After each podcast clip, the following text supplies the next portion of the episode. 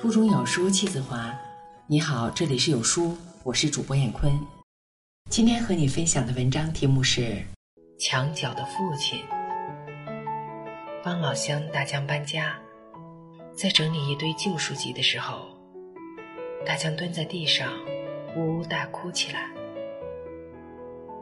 大江打开的是一个笔记本，上面记着日常开支，一笔一笔。清晰到一块钱的早餐，三块钱的午餐。稍后，大江给我讲了关于他和父亲的一段往事。大江的家在徐州乡下的一个村子里，在他的记忆里，父亲一直在徐州火车站附近打短工，难得回家一次。大江考上西安的一所大学时，父亲从银行取出一包钱。一张一张蘸着口水数，数了一次又一次。大一的时候，大江迷上了网络游戏，经常整晚耗在校外的网吧里。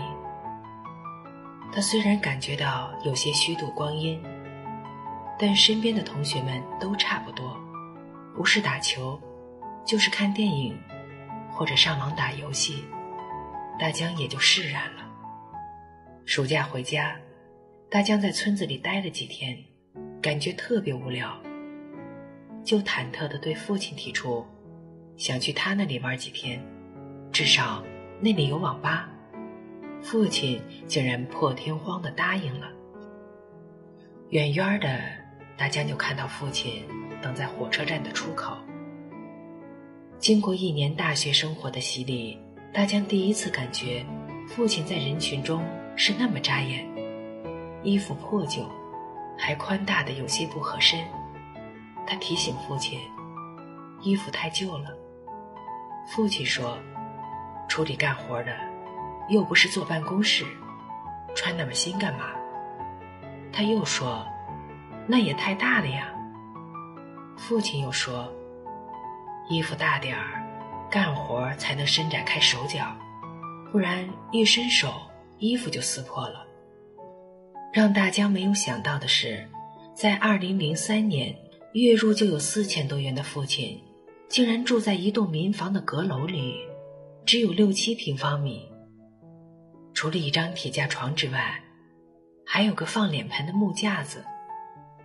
那个多处掉瓷的搪瓷盆上，搭着一条看不出本色的旧毛巾。大江一直以为。父亲在城里过的是很舒服的日子，没想到竟是这样清苦。父亲把大江带回住处，就说：“你坐着，我要去忙活了。”说着就咚咚咚下楼走了。大江坐不下去，就悄悄地关上门，下楼，跟在父亲身后。他想看看父亲是做什么的。七弯八拐。大江跟随父亲来到了徐州冷库，那儿聚集着十多个跟父亲差不多的人，有的推着推车，有的拿着扁担。大江看到父亲从门卫那里推出了自己的手推车，正在这时，一辆大货车进入了大院，父亲和大伙一起跟在车后拥了进去。几分钟后。大江看到了父亲，他弓着腰，扛着大大的纸箱，走几步，停一下，用系在手腕处的毛巾擦额头的汗，再前行几步，把背上的纸箱放到手推车上，接着又奔向大货车。几秒钟后，又弓着腰，扛来一个纸箱。如此反复七次之后，父亲推着那辆车向冰库走去，弓着腰，双腿蹬得紧紧的。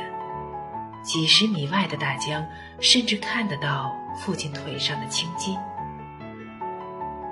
原来父亲赚的是血汗钱，大江惆怅不已。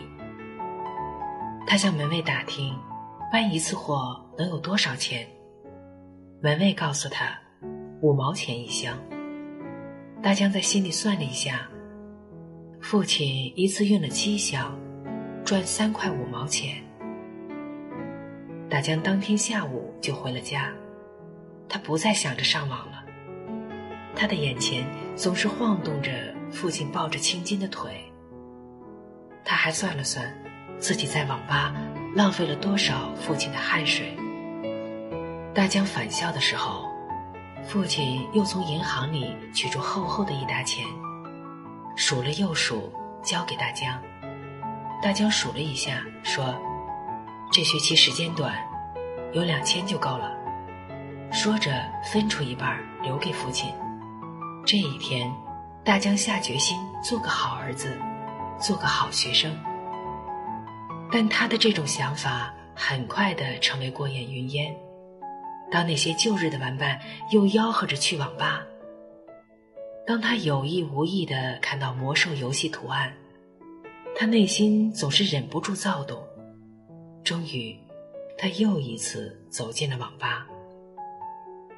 国庆节的时候，室友组织去 K 歌、去酒吧，还去洗了桑拿。从家里带来的两千块钱，到十一月底就没有了。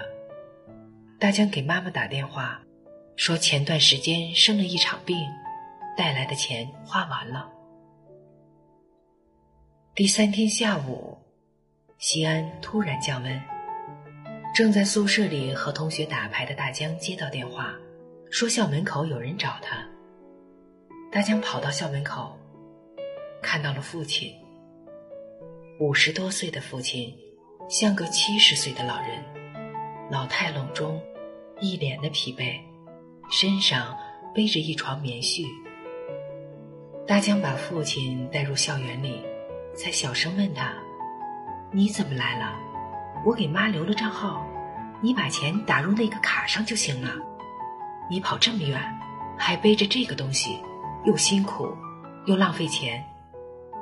父亲讨好的对他笑着说：“听你妈说，你前段时间病了，现在怎么样了？好了没？要吃好点儿，照顾好自己。你不用担心生活费，只要你能吃出好身体，学出好成绩。”就是再多的生活费，你爸也掏得起。天冷了，这是你妈用自己种的棉花给你做的棉胎。大江嗫嚅着说：“已经好了。”在通往教学楼的路上，父亲说：“看到你好好的，我也就放心了。把生活费给你，我就回去，不影响你。”大江接过父亲递过来的钱，正想说带父亲到学校的招待所住，父亲又说了：“再有两个月就放寒假了吧？我这次给你带了三千块，你刚生病，要吃好点，把身子养壮点儿，才能有精力上好学。”父亲止住脚步：“你回去吧。”大江知道父亲的脾气。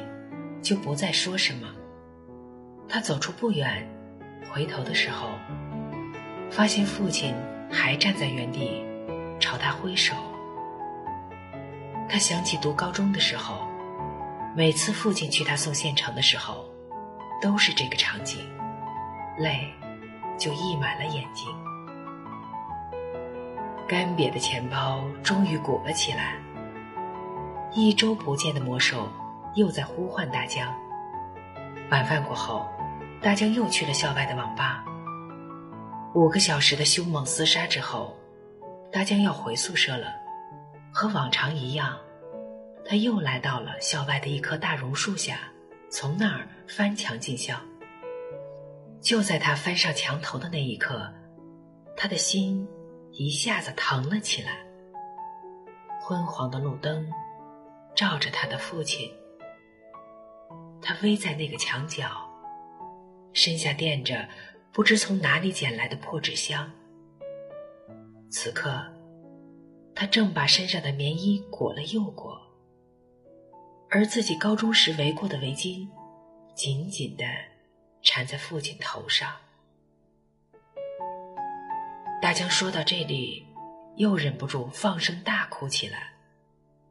哭了好一会儿，大江又接着说：“后来我妈告诉我说，我爸听说我病了，就不顾一切的要来看我，买不到座位票，又舍不得买卧铺，站了二十多个小时来到西安，为了省下住宿的钱，在我们学校的墙角下蹲了一夜。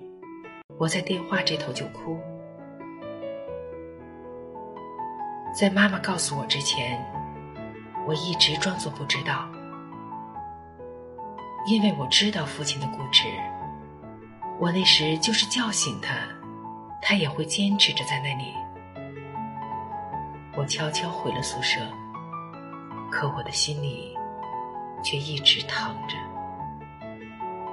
想到他紧裹衣服的动作，我就心疼。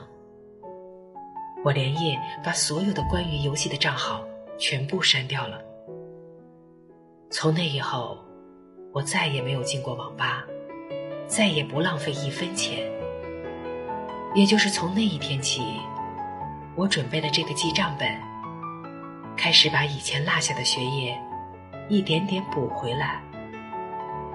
我以前一直以为是他命不好，没有享受生活的福气。经过那件事情，我才知道，不是他没有福，而是他习惯了把一切享受给予他儿子。他从十七岁开始，在那个冰库做事，一直做到了去年春天。大江说不下去了。我知道，大江的父亲于去年春天去世了，给大江留下了三十七万元的存款。大江的父亲是许多贫困父亲的缩影，深沉而又无私的爱。所幸的是，他的孩子看到了墙角的父亲，而我知道，还有很多孩子想不到，也看不到墙角里的爱。好，文章分享完了，感谢聆听，再见。